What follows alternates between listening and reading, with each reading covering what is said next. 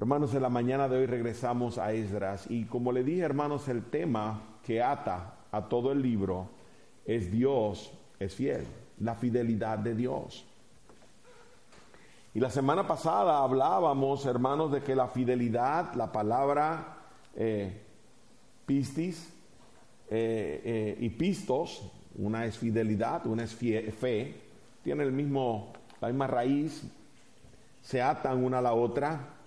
Y decíamos que la fidelidad, hermanos, implica aquello que es creíble, aquel que es creíble, aquel que no cambia, aquel que, verdaderamente se puede depender y uno se puede recostar en él. Pero una palabra o, o la raíz tiene también el sentido de aquel que crea en nosotros confianza. Y eso es lo que es fe. Es interesante que la escritura dice que la fe es un don, un regalo o un fruto del Espíritu Santo de Dios. Dios nos regala la fe para creer en Él. No, no está en nosotros. Si nosotros, si Dios no nos buscara a nosotros, nosotros no escogeríamos a Dios. Dice, pastor, yo no veo esa doctrina en la Escritura. Vaya al libro de Juan, el capítulo 15. Vaya a Efesios, el capítulo 2. Dice que la fe es un don, un regalo de Dios.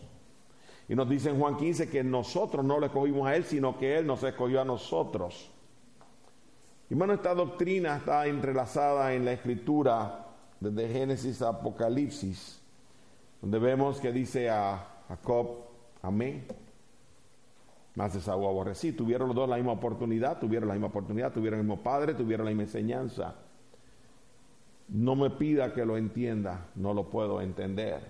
Pero no podemos predicar una cara de la moneda sin no mirar la otra.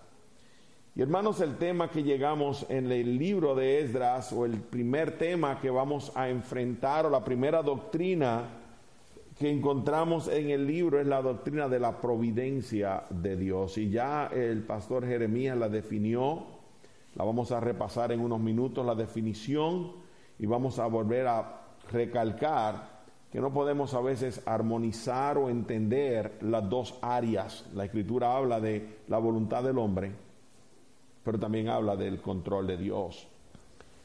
En la edición de Christian Reader de abril y mayo, eh, perdón, de marzo y abril del año 2000, estoy hablándole de 21 años atrás, Randy Bishop cuenta la historia de la iglesia bautista Wedgwood en, perdón, en Fort Worth, Texas. Era la mañana del 15 de septiembre del año 1999. Con muchas escuelas cristianas, los estudiantes eh, se reunieron, específicamente en ese día los estudiantes de escuela superior, frente al polo de la bandera para hacer lo que llamamos el Pledge Allegiance o, jurar eh, eh, lealtad a la nación en que ellos están. Y luego de que hicieron su eh, eh, allegiance, o sea, su, compromiso a, lo que se supone que nuestro país fue, eh, en el país que vivimos, fue creado o cimentado a la palabra de Dios y a la libertad que tenemos por la gracia de Dios. Bueno, regresaron los jóvenes al templo y se reunieron ahí para tener un, tiempo de eh, eh, lo que llaman rally, un tiempo de, um, de, motivar sus espíritus, ya que esa noche se iban a reunir todos para pasar una noche de diversión, de meditación, de estudio en la palabra de Dios. Y, hermanos, sucede que esa mañana un hombre que se llamaba eh, Larry Ashbrook, entró al templo y comenzó a disparar. Siete personas murieron en esa mañana. Y ellos dijeron, y muchas personas, como cuando suceden grandes tragedias, se preguntaron, ¿dónde está Dios? ¿Es que Dios no estaba con ellos en esa mañana? Pero pocas semanas después, y esto lo toman del el website de la iglesia, comenzaron a pasar cosas. Y ellos comenzaron a mirar la otra cara de la moneda. de la protección de Dios o de cómo Dios a veces a través de la tragedia cumple algún tipo de propósito. Dicen ellos, aunque las muertes y lesiones fueron trágicas, la devastación podía haber sido mucho peor. 68 balas fueron disparadas, pero solamente 14 personas fueron alcanzadas. Alrededor de 90 balas permanecieron sin usar. Una bomba que Ashbrook creó explotó en el santuario, pero solamente dio contra el techo sin herir a nadie. Aunque era una noche preciosa, no había niños en el lugar de recreo ni en los columpios por donde el pistolero tuvo que pasar para llegar al santuario. Aunque era de mañana, no entró por la guardería o la escuela elemental y los niños pudieron ser evacuados sin ver la tragedia, solamente carros de policías y bomberos. En la propiedad en ese momento había un paramédico quien inmediatamente dio primeros auxilios a aquellos que estaban heridos. Todos los heridos salieron del hospital inmediatamente, completamente recuperados. Pero usted dice, pastor, está bien, eso sucedió ahí, pero nota lo que sucede, 15 mil personas asistieron al servicio comunitario en un estadio de fútbol y escucharon el Evangelio. Larry King entrevistó al pastor, eh, eh, perdón, al vicepresidente de Estados Unidos en ese momento, Al Gore, llamó y el pastor tuvo la oportunidad de presentarle el Evangelio en una, en una manera pública, en una estación con millones de personas y audiencia. El servicio donde 15 mil personas escucharon fue televisado y transmitido por CNN. Uno de los, unos padres de uno de los estudiantes eh, vivían en un lugar cerrado al Evangelio. Eh, y, hermanos, eh, aunque los musulmanes están en, en contra, permitieron que en su estación de televisión se proyectara parte del servicio predicando el Evangelio en una nación donde el Evangelio no se puede predicar. La iglesia recibió más de 100 mil dólares en donaciones de la comunidad que ellos no pidieron ni solicitaron se formó un fondo de becas para los estudiantes con necesidad del área. El esposo de una mujer cuyo eh, hija y ella se encontraban en la iglesia en esa mañana, que nunca había querido recibir el Evangelio, recibió el Evangelio. Un individuo, al ver la, la, la respuesta de la iglesia, llamó porque quería ser salvo. Y la pregunta es, ¿Qué estaba preocupado el Señor? Los 15 que, perdón, los siete que murieron eran creyentes y estaban en la presencia del Señor. Nos trajo dolor físico. Nos trajo, hermanos, dolor como humanos que somos. Pero el propósito de Dios de que el Evangelio se predicara y naciones y millones de personas escucharan el mensaje del Evangelio se cumplió en medio de la dificultad. Y la pregunta es, hermanos, que quién estaba en control. Dios tiene siempre un plan. Hermanos, Dios no estaba dormido, pero a menudo permite circunstancias adversas para que sus hijos regresen a Él y para que otros vean su gloria a través de sus hijos. Y esto es la doctrina que nosotros conocemos como la providencia de Dios. Dios controlando las circunstancias de nosotros los hombres para que su propósito se cumpla en nosotros. Nota el texto de la mañana en Esdras capítulo 1 y hasta el verso 11, me disculpan. Dice, en el primer año de Ciro, rey de Persia, para que se cumpliese la palabra de Jehová por boca de Jeremías, Despertó Jehová el espíritu de Ciro, rey de Persia, el cual hizo pregonar de palabra y también por escrito por todo su reino, diciendo, así ha dicho Ciro, rey de Persia. Jehová, el Dios de los cielos, me ha dado todos los reinos de la tierra y me ha mandado que le edifique casa en Jerusalén que está en Judá. Quien haya entre vosotros de su pueblo, sea Dios con él y suba a Jerusalén que está en Judá y edifique la casa de Jehová, Dios de Israel. Él es el Dios, la cual está en Jerusalén y a todo el que haya quedado en cualquier lugar donde more, ayúdenle los hombres de su lugar con plata, oro, bienes y ganados, además de ofrendas voluntarias para la casa de Dios, la cual está en Jerusalén. Entonces se levantaron los jefes de las casas paternas de Judá y de Benjamín y los sacerdotes y levitas, todos aquellos cuyo espíritu despertó Dios para subir a edificar la casa de Jehová que está en Jerusalén. Y todos los que estaban en sus alrededores les ayudaron con plata y oro, con bienes y ganado, y con cosas preciosas, además de todo lo que ofreció voluntariamente. Y el rey Ciro sacó los utensilios de la casa de Jehová que Nabucodonosor había sacado de Jerusalén y los había puesto en la casa de sus dioses. Los sacó pues Ciro, rey de Persia, por mano de Mitridates, tesorero, el cual los dio por cuenta a Sesbazar, príncipe de Judá. Y esta es la cuenta de ellos, 30 tazones de oro, mil tazones de plata, 29 cuchillos, 30 tazas de oro, otros 410 tazas de plata y otros mil utensilios. Todos los utensilios de oro y de plata eran 5400. Todo lo hizo llevar Sesbazar con lo que subieron del cautiverio de Babilonia a Jerusalén. Y antes de que miremos, hermano, la, la idea principal de este texto, dos cosas. Número uno, nota en el versículo número uno.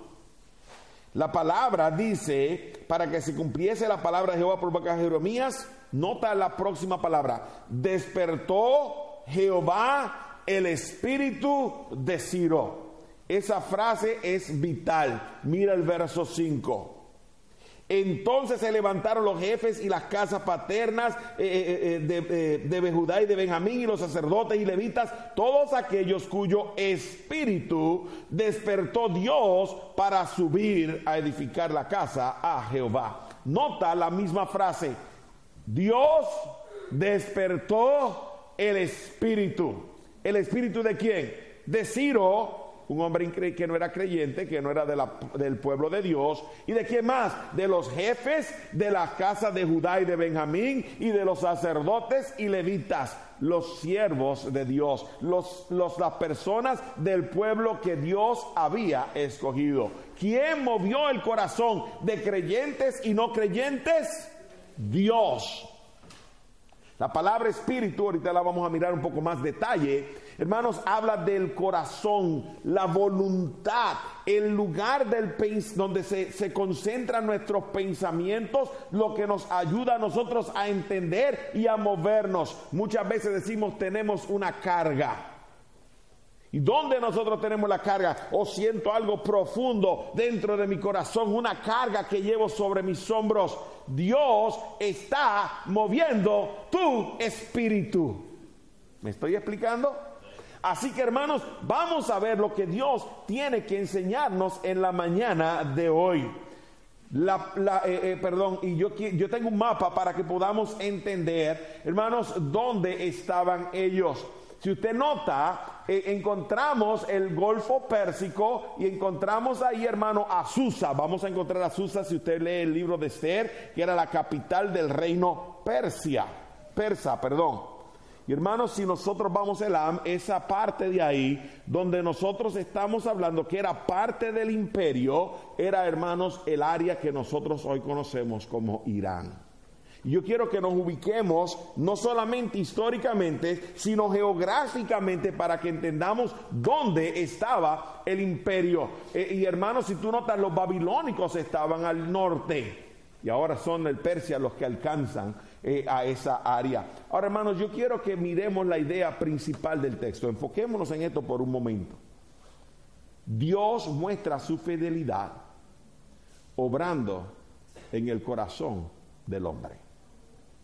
Ahora, ¿por qué Dios obró en el corazón del hombre? Dice, para que se cumpliese la palabra que él habló por boca de Jeremías. La semana pasada hablamos de esto.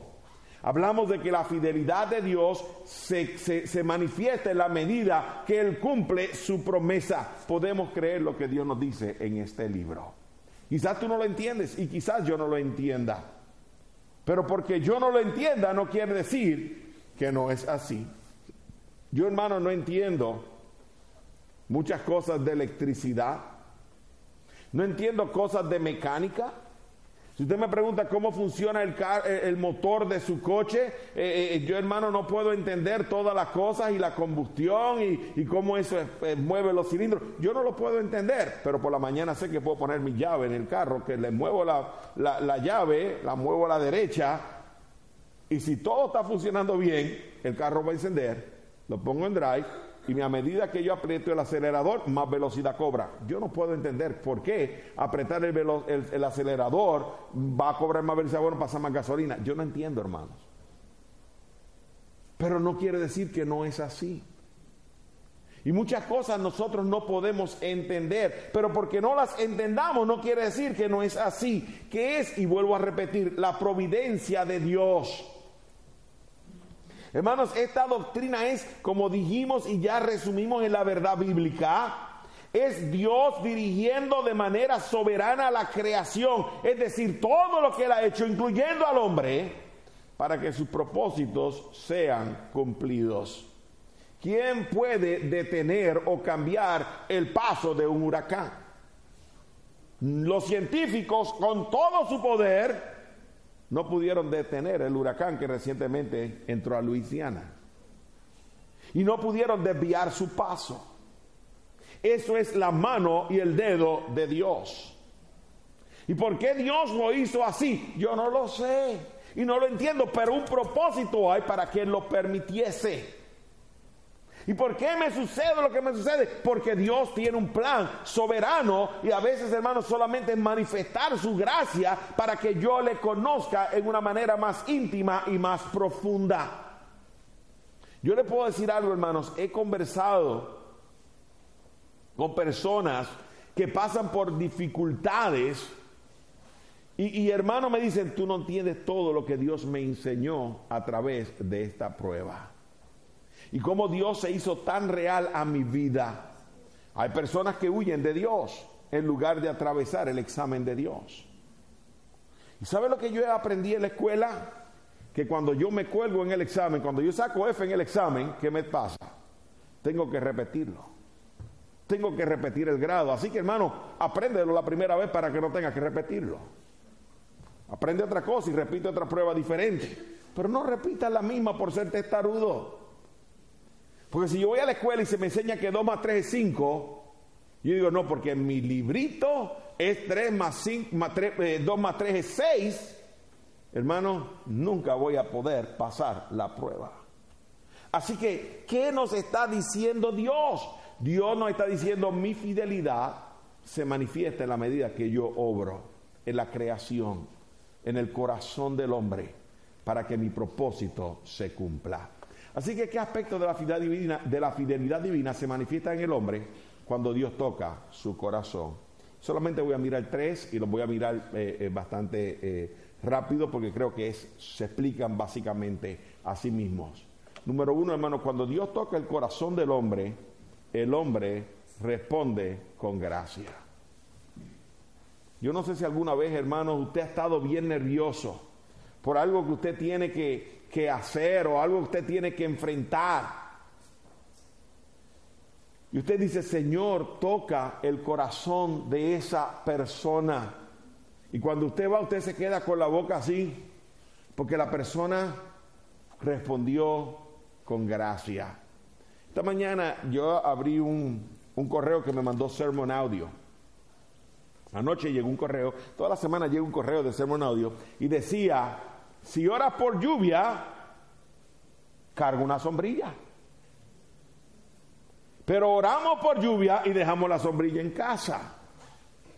¿Qué estamos diciendo Dios? Pedí pero no creo que tú puedes hacerlo. O pedí o no creo que vas a contestar mi oración.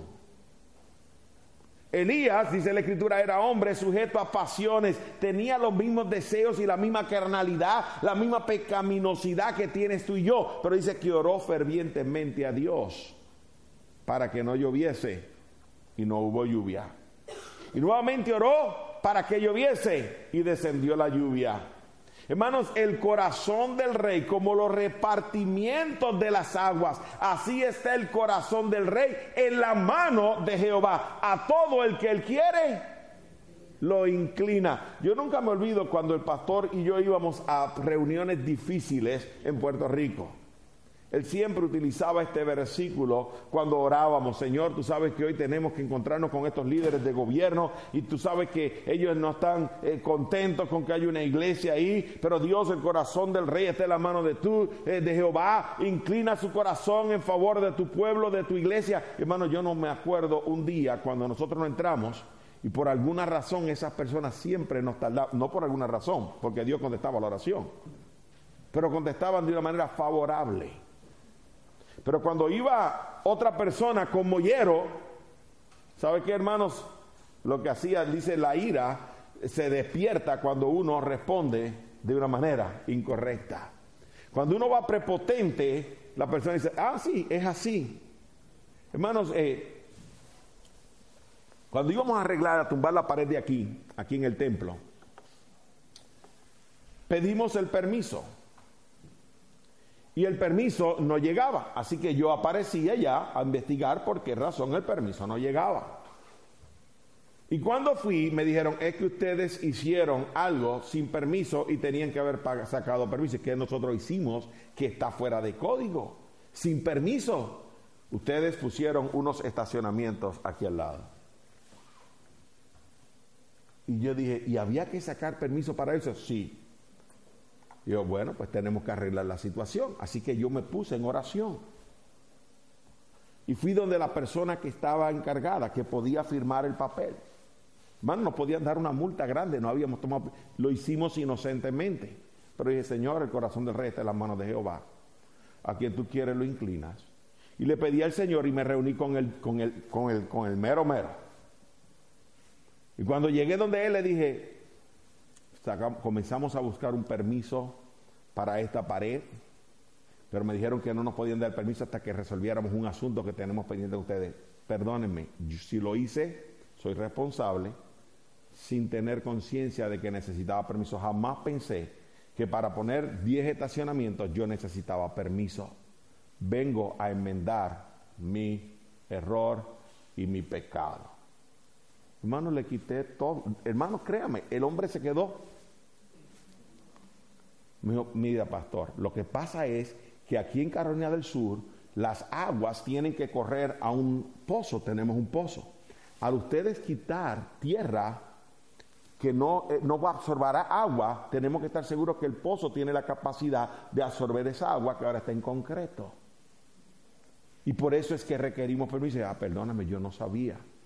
Pero ¿qué tengo que hacer? Pues no te voy a dar multa. Solamente que el ingeniero firme que el pozo es suficiente para ello y paguen lo que costaba el permiso. Se resolvió el problema, hermano. A la semana teníamos el permiso y ni siquiera todavía el, el ingeniero había mandado los papeles. Le llevamos el dinero y se acabó. Hermanos, es que a veces nosotros no entendemos que Dios está en control y que Él va a responder con gracia porque el corazón del rey está en las manos de Dios. Y eso es lo que la escritura nos está diciendo. Ahora hermanos, aquí vemos que Dios tenía un plan y es que su pueblo regresara. La semana pasada yo leí el texto en Jeremías, el capítulo el capítulo 25 del 1 al 14. Yo no lo voy a leer hoy. Pero yo quiero que tú notes las circunstancias. Dice que en el primer año de Ciro. Ahora, en el verso 7 dice que Nabucodonosor había sacado a Jerusalén. Hermano, Dios usó a Nabucodonosor para que su pueblo, que se había apartado de Dios, lo castigara y lo llevase al exilio. Ahora, ¿por qué Dios puso a su pueblo 70 años en exilio? Para que su pueblo regresara a él, porque se habían olvidado que siete, cada, cada siete años hay que tener, el séptimo año era un año de jubileo, un año de descanso donde la tierra descansa. ¿Estaba el pueblo dando descanso a la tierra? No. ¿Estaba el pueblo siguiendo la ley de Dios? No. ¿Estaba el pueblo haciendo y obrando como Dios decía? No. Dice que los reyes habían sido impíos, no habían celebrado Pascua. Estaba el pueblo cumpliendo con las fiestas solemnes de Dios y con lo que Dios había prescrito en la ley. No. Así que Dios los dejó llegar a cautiverio para que el pueblo regresara a él. Y utilizó un rey, a Nabucodonosor. Al final vamos a ver cómo Dios también después se encargó de Nabucodonosor. Pero Dios lo permitió. Pero ahora, hermanos, 70 años después, levanta a otro pueblo para castigar a, Nabucodonosor. Pero sabe una cosa, hermano, y a los babilonios. Pero sabe qué dice la escritura? Que los sirios eran diferentes. Porque los sirios, y hablamos de esto la semana pasada, permitían que las naciones a quienes ellos controlaban o, ponían eh, eh, su dominio, comenzaban a dominar sobre ellas, permitían que estas naciones continuaran adorando a sus dioses y, continuaran practicando sus costumbres. Así que ahora Ciro va a permitir que los israelitas continúen adorando a su Dios y practiquen las costumbres de la ley de Dios. Casualidad, no hermano, Dios está en el trono. Dios está en control y ahora lo pone en gracia. ¿Por qué? Porque Dios movió el corazón de Ciro. ¿Y por qué Dios movió el corazón de Ciro? Porque Dios es fiel y su palabra se ha de cumplir para que se cumpliese lo que él había dicho por el profeta Jeremías. Nota, hermanos, yo no voy a leer el capítulo 25, lo tenía escrito aquí para leer parte de él, pero yo quiero leer solamente dos versos del capítulo 29, en los versículos 10 y 11 del libro de Jeremías, después voy a leer los versículos 1 al, al 9, pero yo quiero que notes esto. Jeremías 29, 10 y 11 dice, porque así dijo Jehová, cuando en Babilonia se cumplan los 70 años, yo os visitaré y despertaré sobre vosotros mi buena palabra para haceros volver a este lugar, porque yo sé los pensamientos que tengo acerca de vosotros, dice Jehová. Pensamientos de paz y no de mal para daros el fin que esperáis. Dios tenía un plan desde antes del cautiverio. Dios había hablado y los había amonestado desde antes de que ellos fueran al exilio. Y cuando llegó el tiempo de Dios, Dios obró en el corazón de Ciro para que actuase con gracia. Lo que, es, lo que es interesante es esa palabra, y la voy a explicar ahora, espíritu. Bueno, primero es la palabra despertar, porque dice despertó Dios, es la palabra que utiliza aquí en el versículo 1. Y esa palabra despertó, obviamente tiene la idea de abrirle los ojos. Y a veces pensamos que es abrir los ojos del sueño. A veces, hermanos, estamos ciegos porque tenemos los ojos cerrados, espiritualmente hablando. Pero esa palabra despertó significa avivar algunas personas, algunas versiones, perdón, la traducen mover. Dios movió, Dios eh, meneó, Dios, eh, hermano, eh, hizo algo en el corazón de estas personas para que actuaran con gracia. Pero la palabra que utiliza para espíritu no es la misma palabra que, dice, que utiliza cuando dice Dios sopló en el hombre del espíritu de Dios de aliento. No, hermano, porque muchas veces miramos esa palabra. La palabra espíritu es la palabra ruach.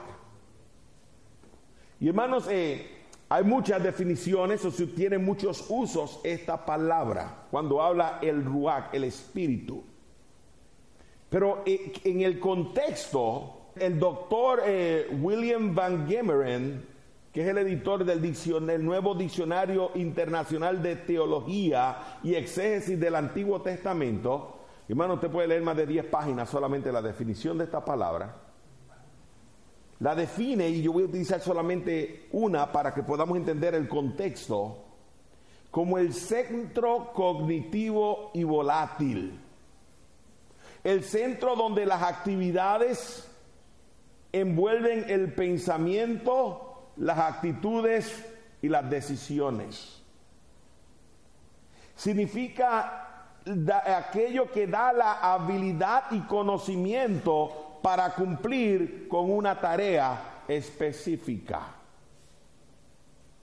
Así que Dios estaba obrando en el corazón del Ciro para que él pudiese cumplir con una tarea específica y le estaba trabajando para que su voluntad, entendimiento, razonamiento fuese algo que resultase en la gloria de Dios y en el propósito de Dios cumplido.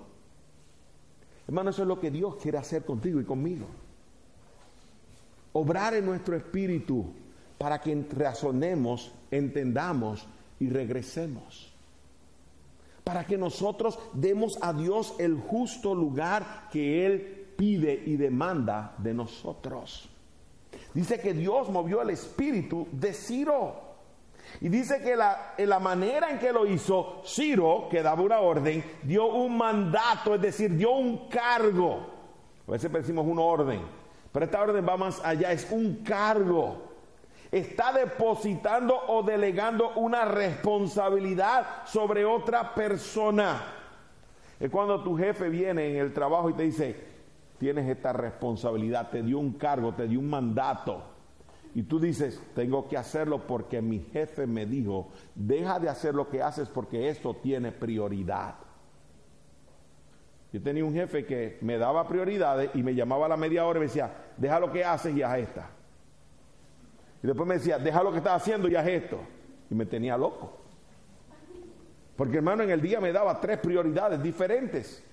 Yo no había terminado la primera y entonces a los dos días me llamaba, terminaste esto que te pedí, tú cambiaste la prioridad. No, no, pero es que no era que dejara de hacer lo otro, es que añadieras. Y el tiempo era imposible, así que yo comencé en una libretita a anotar a tal hora. Me dijo, esta es la prioridad, porque como que se le olvidaba. Y hasta que yo fui con mi libretita y le dije, ven acá, medite esta prioridad a tal hora, medite esta prioridad a tal hora, medite esta prioridad a tal hora, ¿cuál es la prioridad verdadera? Porque eso va a tomar mi tiempo. Y va ¿Sabe qué? Su esposo una vez me la encontré y me dijo, tú eres el único que puede trabajar con él. Él me llevó de un, de, una, de un hospital a otro porque no tenía gente que pudiera entender la manera que él trabajaba. ¿Y sabe qué? Fue el jefe que Dios utilizó para que yo pudiese ayudar en la construcción de este templo. Me decía, tú asegúrate que tu trabajo esté limpio y si necesitas una hora no hay problema conmigo. Y Dios lo usó, hermano. Y tenemos una amistad. Y no hace, un año atrás, o como un año y medio atrás, me dijo, ¿quieres volver a trabajar conmigo? Y dije, no, yo estoy feliz haciendo lo que Dios me llamó a hacer. Pero él quería que me fuera otra vez, porque es que no encuentra quien trabaje con él. Y es excelente jefe, solamente hay que aprender a entenderlo. Pero Dios movió su corazón para que nos ayudase. Y lo hizo así. La gloria al Señor era creyente y es creyente. Pero lo que quiero que entendamos es que Ciro ahora está pasando una responsabilidad, delegando una responsabilidad. Dios movió el corazón de Ciro para que se hiciese responsable de, que la obra, el templo de Dios fuese restaurado. Ahora, ¿Ciro conocía al Señor? No. No era un hombre creyente. Pero Dios movió su corazón. Así que número uno, y la primera verdad es que Dios va a obrarle en el hombre para que éste responda con gracia. Pero hay una segunda verdad. Y es que hermanos, ahora dice, entonces, esto es una palabra de, e, esto es la causa-efecto, este fue el resultado de la orden, el resultado de que le pusieron la responsabilidad sobre ellos. Los jefes, estamos hablando, como dice la palabra jefes, los líderes aquellos que están responsables por la familia, por los clanes, como utilizaba la palabra eh, eh, en, el, en, el, ah, en el hebreo, los clanes. Los grupos que Dios había puesto, es decir, eh, eh, están los, eh, en esta iglesia si empiezo, están los Alonso y después yo, yo tengo la lista por allí y, si miro alrededor, alrededor, están los Estrada y están los Torres y me estoy explicando, eso es lo que está hablando. Y pensemos que hay unas familias más extensas. Y si tú dices los Estrada o los Mejía, estoy pensando en dos hermanos Tú estás pensando, los García, que abajo soy a, Darío. Es, decir, tú dices, estamos hablando de ustedes, aunque cada uno es un individual, es individual, un ente individual y una familia individual, pero estamos delegándolo sobre quién? Sobre una familia que es un poco más extensa. Y eso es lo que está diciendo, los jefes, aquellos que eran responsables por el clan, por el grupo. Por lo general era el primogénito de entre hermanos dice que Dios los movió para que guiasen. Pero movió no solamente a aquellos que podían ser líderes eh, eh, militares o líderes eh, vocacionales, sino aquellos que eran líderes espirituales, los sacerdotes y levitas. Así que ahora Dios despierta no solamente el corazón de Ciro para que actúe con gracia, sino el corazón de los líderes. ¿Y para qué levanta el corazón de los líderes? Para que respondan en obediencia, para que hagan lo que Él les pidió, para que sientan el peso sobre, sobre sus hombros y hagan lo que Dios les ha pedido que hagan. Así que la providencia, Dios hermano, va a obrar no solamente para que aquel que no conoce al Señor responda con gracia, sino para aquel que conoce al Señor sea obediente. Responda en obediencia. Se mueva para hacer lo que Dios pide. Ahora, es interesante de por qué Dios tuvo que mover a estos hombres. Deja tu dedo en Esdras 1 y ve conmigo un momento al libro de Jeremías, el capítulo 29. Es interesante lo que vamos a encontrar ahí. Jeremías 29.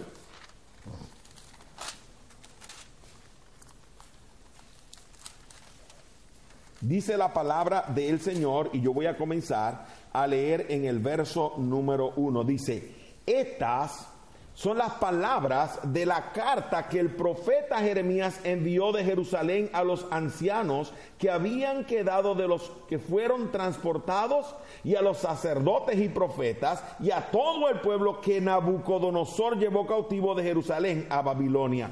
Así que ahora este es el contexto de Dios hablando a aquellos que habían quedado del cautiverio aquellos que habían sido llevados, hermano, que estaban en el exilio. Ahora, nota lo que dice, después que salió el rey Jeconías, la reina, los del palacio, los príncipes de Judá y de Jerusalén, los artífices y los herieros de Jerusalén, por mano de Elasa, hijo de Safán, y Gemarías, hijo de Hilcías, a quienes envió Sedequías, rey de Judá, a Babilonia, a Nabucodonosor, rey de Babilonia, decía, dice, verso 4, dice, Así ha dicho Jehová de los ejércitos, Dios de Israel. A todos los de la cautividad que hice transportar de Jerusalén a Babilonia, edificad casas y habitadlas. Y plantad huertos y comer del fruto de ellos. Casaos y engendrad hijos e hijas. Dad mujeres a vuestros hijos y dad maridos a vuestras hijas para que tengan hijos e hijas. Y multiplicaos ahí y no os disminuyáis y procurad la paz de la ciudad a la cual os hice transportar y rogad por ella Jehová para que en su paz eh, porque en su paz tendréis vosotros paz. Porque así ha dicho Jehová de los ejércitos de Israel. No os engañen vuestros profetas, escucha claramente. No os engañen vuestros profetas que están entre vosotros, ni vuestros adivinos, ni atindáis a los sueños que soñáis porque falsamente os profetizan ellos en mi nombre. No los envié, ha dicho Jehová. La generación, si usted recuerda, voy a utilizar un poco de historia, el libro de Daniel capítulo 1 nos da un poco de luz. En el libro de, de Daniel dice que cuando Daniel y sus amigos fueron llevados a Babilonia, ¿qué fue lo primero que hizo Nabucodonosor? Les cambió los nombres, les, procuró cambiar la dieta alimenticia y dijo que se les instruyese en la lengua y el lenguaje y la cultura de quién? De los caldeos. ¿Por qué? Porque quería desconectarlos de su Dios. Quería desconectarlos del el Dios de Israel. Daniel entonces propone no contaminarse con, lo que, con la comida del rey. Ahora, solamente yo quiero que entendamos lo que sucede. Sucede que van a venir profetas que se levantan, pero diciendo mentiras. No están diciendo lo que Dios dice. Y que la generación que está ahora desconectada de los sacrificios, que está desconectada de las fiestas que se hacen a Dios, de la fiesta de los tabernáculos, de la fiesta de la Pascua, de la fiesta de las primicias que entonces no están practicando día tras día conforme a la mandato de Dios que los mantenía conectados con Dios, comienzan a qué? A asimilar la cultura de la nación donde han sido llevados cautivos. Y se levantan profetas mentirosos diciendo, esto es lo que dice Dios. Porque recuerdan que, que mi papá y mi mamá sirven al Dios de Israel, tenemos un Dios diferente, pero no lo conocen. No lo entienden. No están conectados con Él. No tienen una comunión íntima con Él. Así que Dios le dice ahora, levántense y regresen para que ¿qué? Para que se levante el altar, se reedifique mi templo y regresen a mí. Ahora tú dices, pastor, ¿qué tiene que ver con nosotros eso el día de hoy? Que justo lo que vemos hoy sucedió en el cautiverio. Porque comenzamos a cambiar la verdad de Dios por la mentira. Porque comenzamos, hermanos, a, vivir en las mentiras que se nos están diciendo el día de hoy. Y al mentir y al como nosotros continuar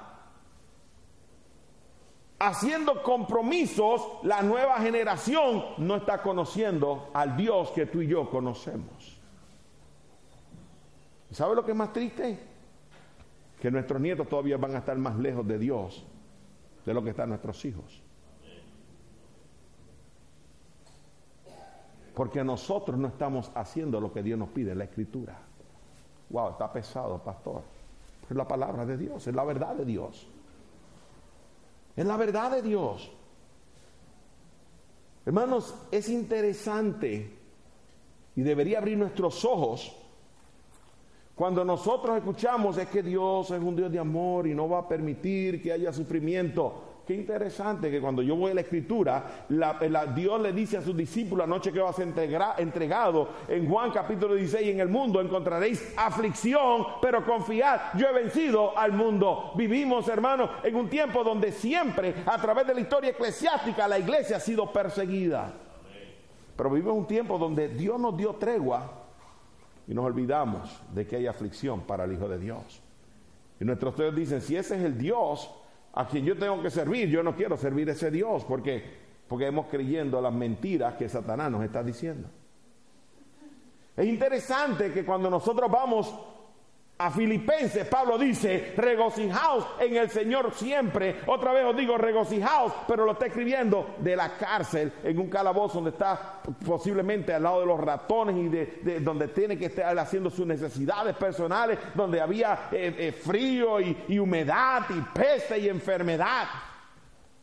Porque él entendía que estaba sufriendo por Cristo y por la causa de Cristo para hacer lo que Dios le había pedido. Pero pídele eso a un joven el día de hoy. Pídele eso a un padre de un joven del día de hoy. Pídeme eso a mí. No crean que yo no me estoy señalando. Porque creemos las mentiras que se nos están enseñando.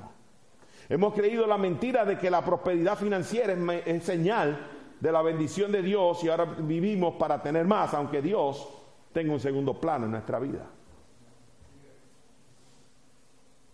Hemos creído la mentira de que debemos de ser complacientes ante la pecaminosidad y el pecado del hombre, porque tenemos que amarlos. Hermano, no tiene que ver de nosotros tener amor y misericordia para con la persona, pero no nos dice eso que tenemos que condonar el pecado. Estamos, hermanos, siendo indiferentes como iglesia. Estamos siendo indiferentes como creyentes. Nuestras prioridades han cambiado. Y sabe qué, hermano, la generación va a seguir siendo afectada y cada generación va a alejarse más de Dios. Y nos vamos a alejar más de Dios. ¿Sabe por qué? Porque la apatía que existía en estos jóvenes y en esta nueva generación que no quería regresar a reconstruir el templo de Dios en 70 años es la apatía que existe el día de hoy. Si tuviésemos, contesta esta pregunta, no me la tienes que contestar hoy. Si hoy, 15 años después, tuviésemos que edificar este templo, tendríamos el compromiso que tuvimos 15 años atrás. Si no puedes decir sí, estamos más lejos. Estamos más lejos. ¿Me estoy explicando? Para que lo podamos entender en, palabras que entendemos. Estamos más lejos. Pastor, no me diga eso que me duele. Pues hermano, yo no te estoy diciendo, estoy diciendo que dice la palabra de Dios. Solamente abre tu corazón a la palabra de Dios y al Espíritu de Dios. No es conmigo, a mí tú no me complaces. Tú no haces esto para complacer al pastor Fernández, para que no se pare en el púlpito y me diga, no hermano, tú lo haces porque tú sirves al Dios que te dio vida y que te ha dado el regalo más grande que te puede haber dado. El servicio cristiano, hermano, no lo queremos hacer porque para eso le pagamos al pastor. Ya está a tiempo completo. Si tú me traiste a mí a tiempo completo para que yo haga lo que te corresponde, hermano, está mal. Estás pecando contra Dios. Y para eso pagamos otro pastor más que ayude. Y, ahora además tiene el pastor Jeremías que también ayude. hermano, no, es, no trata de eso, trata de ti con Dios. Porque hermano, hace unas semanas atrás yo me tuve que parar y pedirles perdón a ustedes. Porque aún en el servicio cristiano uno puede estar apartándose de Dios. ¿Me está siguiendo? Yo experimenté eso en mi vida personal. Le pedí perdón a Dios y quiero regresar cada día más a una comunión de intimidad con Dios. Hermanos, regresemos a Dios para que Él tenga misericordia. El ayudamiento comienza con Dios cuando yo obedezco y me humillo ante Él. De eso trata esto. Así que el hombre tiene que responder con obediencia, pero rápidamente el hombre responde con generosidad.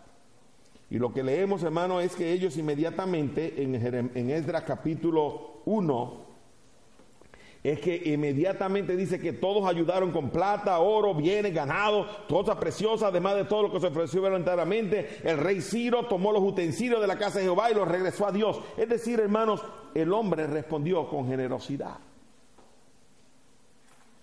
Y no solamente hizo lo que le correspondía, hizo más allá de lo que le correspondía una manifestación, hermano, de que estamos caminando cada día con Dios. No es que no le damos a Dios lo que le corresponde, le damos a Dios allá con generosidad, mucho más allá. Estamos agradecidos de lo que Él ha hecho. La obediencia responde al movimiento de Dios en el espíritu, el corazón del hombre. Pero nota que ambos creyentes e incrédulos respondieron de la misma forma. Ciro dio, el pueblo dio, hubo provisión financiera, hubo provisión, provisión eh, eh, eh, militar, hubo provisión de poner en gracia y dar edictos para que se movieran en favor de ellos, hermanos, y todo lo hicieron de forma voluntaria, generosa y con un propósito, la gloria de Dios. Así que, hermanos, el hombre responde con gracia, responde en obediencia, responde con generosidad. Dios está en control. Y Dios quiere obrar en nuestro corazón. Pero yo me pregunto, ¿qué va a hacer Dios para que yo responda como tal? Comencé el culto leyendo Daniel capítulo 4 hasta el verso 18. Y en esos versículos vamos a notar unas verdades, porque son importantes. Dice que cuando Dios dice, Dios le dice el corazón de, Nabucodonosor estaba infatuado, estaba ensoberbecido. Estaba prepotente, estaba apático, no, esto estoy haciendo, yo soy el gran rey y yo soy el que manda todas las cosas. Y Dios en su misericordia, hermano, le había hablado cuando levantó la estatua y cuando echó los jóvenes al, al foso de fuego, pero él no quería. Y nos dice la escritura que Dios dijo, 14 dice, derribar al árbol y cortar sus ramas, quitar el follaje, dispersar su fruto, váyanse las bestias que están debajo de él y las aves de sus ramas. Mas la cepa de sus raíces dejaré en tierra con atadura de hierro y de bronce. Entre la hierba del campo sea mojado con el rocío del cielo y con las bestias de su parte sea, sea su parte entre la hierba y la tierra. Y su corazón de hombre sea cambiado y le sea dado corazón de bestia por siete años. Y dice la escritura, comenzando en el versículo número 24, ah, perdón, eh, dame el versículo 29, al cabo de dos meses, después que le dijeron lo que iba a pasar, paseando en el palacio real de Babilonia, estoy en Daniel 4, verso 30, habló el rey y dijo, no es esta la gran Babilonia que yo edifiqué para casa real con la fuerza de mi poder y para gloria de mi majestad. Wow. Aún estaba la palabra en su boca del rey cuando vino una voz del cielo. A ti se te dice, rey Nabucodonosor, el reino ha sido quitado de ti y de entre los hombres te arrojarán. Y con las bestias del campo será tu habitación y como a los bueyes te apacentarán. Y siete tiempos pasarán sobre ti hasta que reconozcas que el Altísimo tiene el dominio en el reino de los hombres y lo da a quien Él quiere. Ahí encontramos providencia. Dios te ha bendecido porque Él quiere. Porque Él quiere. En la misma hora se cumplió la palabra sobre Nabucodonosor y fue echado entre los hombres y comía hierba con los bueyes y su cuerpo se mojaba con el rocío del cielo hasta que su pelo creció como plumas de águila y las sus uñas como las de una, la de las aves. Mas al fin del tiempo, yo Nabucodonosor, alcé mis ojos al cielo y mi razón me fue devuelta y bendice al Altísimo y alabé y glorifiqué al que vive para siempre, cuyo dominio es sempiterno y su rey por todas las edades. Todos los habitantes de la tierra son considerados como nada y Él hace según su voluntad en el ejército del cielo y en los habitantes de la tierra la providencia de Dios. Y no hay quien detenga su mano y le diga, ¿qué haces? En el mismo tiempo mi razón me fue devuelta y la majestad de mi reino, mi dignidad y mi grandeza volvieron a mí y mis gobernadores y mis consejeros me buscaron y fui restablecido a mi reino y mayor grandeza me fue añadida. Pero nota el último verso, qué precioso. Ahora yo, Nabucodonosor, alabo, perdón, engrandezco y glorifico al Rey del cielo, porque todas sus obras son verdaderas y sus caminos justos, y Él puede humillar a los que andan con soberbia.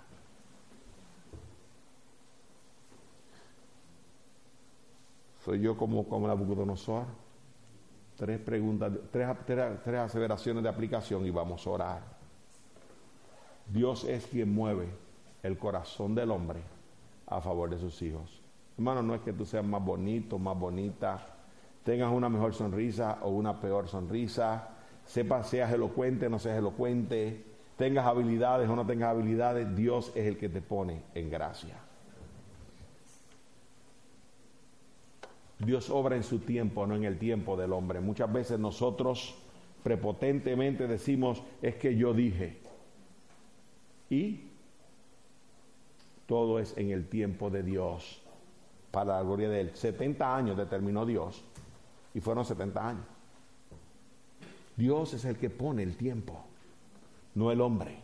No seamos tan osados y prepotentes como para decir a Dios, yo dije, y este es el tiempo que te doy.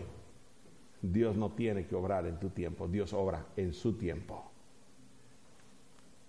Y número tres, algunas manifestaciones de la obra de Dios en tu vida son obediencia y generosidad.